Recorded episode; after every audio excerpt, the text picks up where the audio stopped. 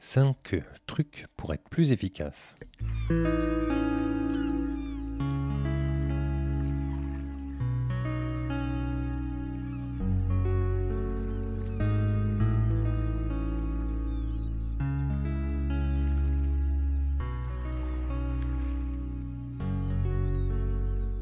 Bienvenue sur le rendez-vous du mercredi, le podcast qui t'aide à mieux gérer ton école, ton collège ou ton lycée. Je suis François Jourdain, je suis chef d'établissement d'une école et formateur. On se retrouve tous les mercredis pour partager nos astuces, nos expériences et rencontrer des personnes inspirantes. Et tu pourras retrouver tous les éléments et les références dont je parle pendant les épisodes sur le site www.coréfléchir.net.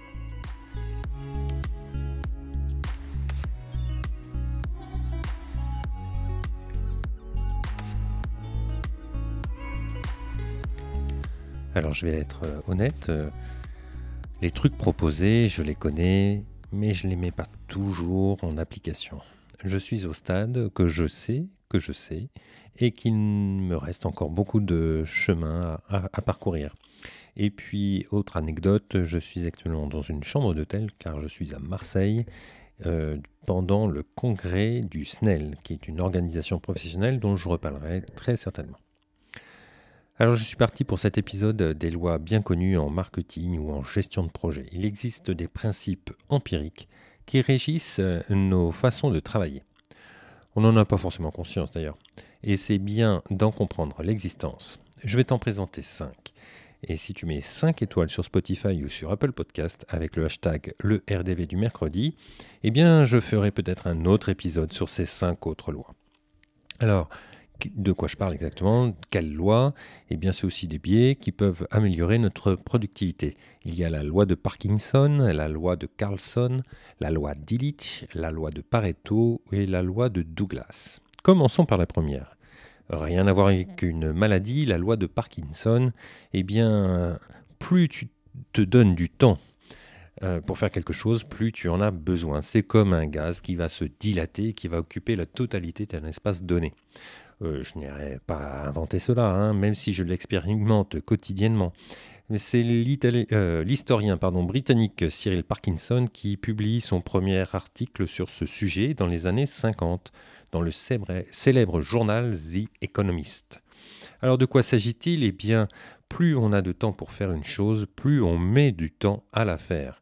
Lorsqu'on ne se fixe pas de timing, de fin, précis pour une tâche, eh bien, ou pour une décision à prendre, ou un projet, eh bien, tout s'éternise. Par exemple, si tu te lances dans un projet d'écriture d'un projet pédagogique, sans te donner de date butoir euh, pour la finir, eh bien, tu risques d'y être encore dans 5 ans. Autre exemple, si tu mets une heure de réunion pour traiter d'un sujet qui aurait pu être réglé en 20 minutes, il y a de fortes chances que tu utilises malgré tout les 60 minutes régulièrement mes équipes éducatives sont pourtant très rythmées, eh bien si elles se terminent plus tôt, euh, eh bien on a toujours quelque chose à ajouter, à redire, à réexpliquer, des choses dont on a déjà parlé et pourtant on va les répéter pendant la réunion. Euh, rien de nouveau donc à cela, hein, mais ça occupe le temps fixé. Donc la première chose peut-être, c'est moi je, fixe toujours, en tout cas très souvent, des bornes horaires ou un calendaire précis. C'est-à-dire que dans mon agenda, je, fixe des, heures pour faire des choses. Pareil pour mes to-do list, hein, j'essaye d'attribuer un timing précis pour chacune de mes tâches et je bloque des créneaux précis dans mon agenda hein, pour réaliser ces choses-là. Et pour les réunions, c'est plus compliqué parce qu'avec les, les 108 heures on en vient presque à faire des réunions pour respecter les, fameuses 108 heures. Je préférerais, moi personnellement, des réunions plus courtes et plus régulières. Quand on me demande euh, de me rencontrer, eh j'essaye de, savoir euh, quelle va être la durée qui est envisagée pour cette rencontre. Voilà. Passons maintenant à la deuxième loi, la loi de Carlson. As-tu remarqué que tu perds du temps quand tu es interrompu dans une tâche? Un travail réalisé en continu prend moins de temps et d'énergie que lorsqu'il est réalisé en plusieurs fois. C'est l'économiste suédois, euh, pardonnez-moi l'accent, Sun Carlson, qui a établi cette loi dans les années 50. En moyenne, un cadre est interrompu toutes les 12 minutes au bureau. Donc moi je dirais personnellement, pour un chef d'établissement, ça doit être toutes les 6 minutes. Je n'ai pas mesuré. Carlson, lui, conclut euh, ses, ses, travaux en aboutissant au fait qu'il est bien plus efficace de réaliser une tâche en une seule fois, sans pause ni interruption. Pourquoi? Bah, C'est très simple. À chaque fois que tu es interrompu, tu es obligé de relancer la machine, de remettre en route des routines de travail. Tu sais bien, tu te dis cette petite phrase, alors j'en étais où? Ah oui, alors je fais ça, puis ça, et là, ça sonne à nouveau. Donc tu recommences. Le mieux, c'est de, de se couper du monde, hein, tout simplement. Moi, j'ai un collègue qui se reconnaîtra peut-être, qui euh, quittait l'établissement au moins quelques heures ou une matinée entière pour euh, pouvoir avancer sur certains dossiers parce qu'il savait qu'il allait dans un café, il était sûr de ne pas être dérangé pendant ce temps-là. Je mets bien sûr mon téléphone et mon Chromebook sur le mode ne pas déranger. J'appuie sur la touche off du téléphone fixe et je mets dans mon agenda un événement qui s'appelle ne pas déranger. N'oublie pas aussi la petite affiche sur la porte du bureau qui indique que tu es en visio ou que tu es occupé. Je place ensuite sur mes oreilles des écouteurs et de la musique. Et c'est parti pour être focus pendant 45 minutes. Le truc de je peux plus faire plusieurs choses en même temps est un mythe. Oui, mesdames, c'est un mythe même pour vous. Alors, allez, euh, ne m'en voulez pas, passons maintenant à la troisième loi, la loi d'Illich. Sais-tu que dans un centre de tri, il y a des changements d'équipe toutes les deux heures? Euh, il n'est pas possible de maintenir son attention au-delà. À partir d'un certain seuil, l'efficacité humaine décroît. Cela peut euh, même devenir négatif en fait. C'est le penseur autrichien Ivan Illich qui, dans les années 80, est devenu célèbre pour la publication de son livre Une société sans école. Un livre très critique envers le système éducatif qui a établi cette loi. Pour lui, s'acharner sur un sujet trop longtemps n'est pas une bonne idée. Au mieux, tu ne, seras pas, tu ne seras plus efficace. Au pire, tu feras des erreurs qui te feront au final perdre encore plus de temps. On estime à 45 minutes le temps moyen pour commencer à vraiment baisser en efficacité. Alors à toi de trouver ton rythme avec des mini-récréations ou au moins je change d'activité toutes les 45 minutes. Il existe une méthode que je ne connais pas mais que j'applique euh, que pour des choses pour lesquelles je n'ai pas d'appétence. C'est la méthode dite Pomodoro. Avant de te lancer dans une tâche, tu mets un timer de 30 minutes ou de 40 minutes et quand l'alarme retentit, tu fais une pause de 5 à 10 minutes et tu relances le timer à nouveau pour 30 et 40 minutes.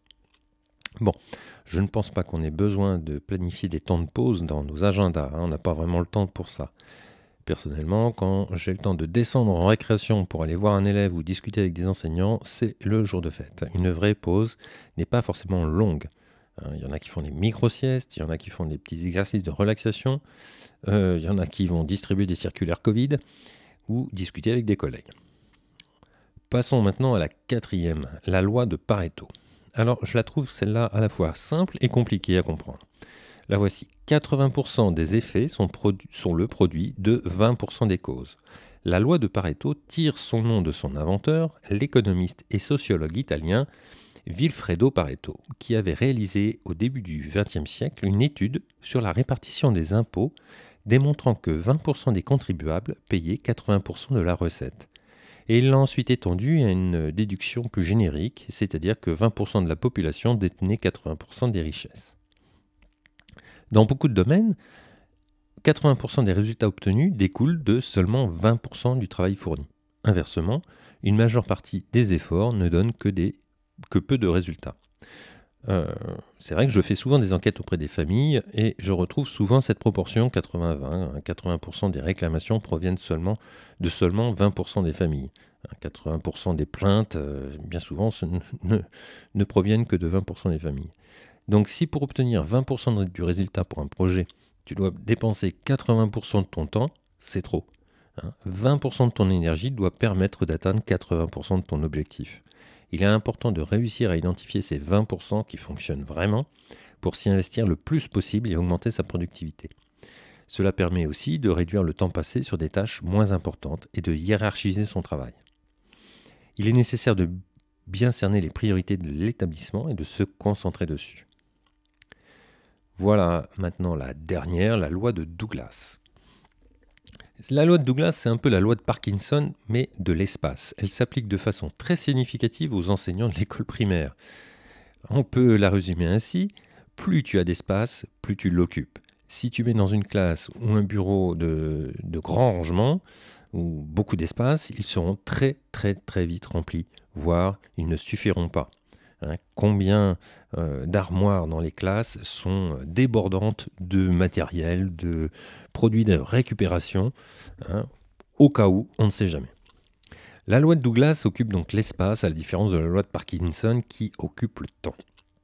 Trier ses affaires, mettre de l'ordre dans son espace de travail pourrait être une solution afin de ne pas tomber dans l'anarchie euh, au bureau. En initiant ces changements dans tes espaces de travail, d'ici peu, tu seras surpris du résultat. Alors parmi les conseils que l'on peut donner, qu'on entend, qu'on trouve, eh bien il faut penser à bien ranger, à classer ses documents dans son ordinateur, à essayer de minimiser l'utilisation du papier, à scanner par exemple tous les documents possibles afin de réduire l'accumulation de papier. On peut essayer de laisser son espace de travail propre et net à chaque fin de journée de travail et bien sûr ranger son bureau selon certaines méthodes. Alors il y a la méthode japonaise des 5 S, mais là, bon, ça c'est un autre sujet. Moi, je me fais rapidement submerger par le papier. J'ai deux bannettes sur mon bureau. Quand elles sont pleines, eh bien, je prends un grand carton, je mets tout dedans. Et à chaque vacances, je jette presque 80%, tiens, là voilà, des papiers. Et le reste est classé ou numérisé. Alors, on peut résumer donc ces cinq lois à tout d'abord, se mettre systématiquement des limites de temps et d'espace, à se concentrer sur l'essentiel, ce qui peut apporter 80% de plus-value à ton établissement, gérer à la fois le focus et le flux, et bien sûr de prendre le temps de faire des pauses.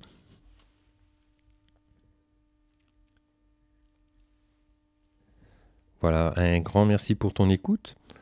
On se retrouve euh, mercredi prochain pour un nouvel épisode. Si cet épisode t'a plu, eh bien tu peux laisser un avis positif sur Spotify dès maintenant.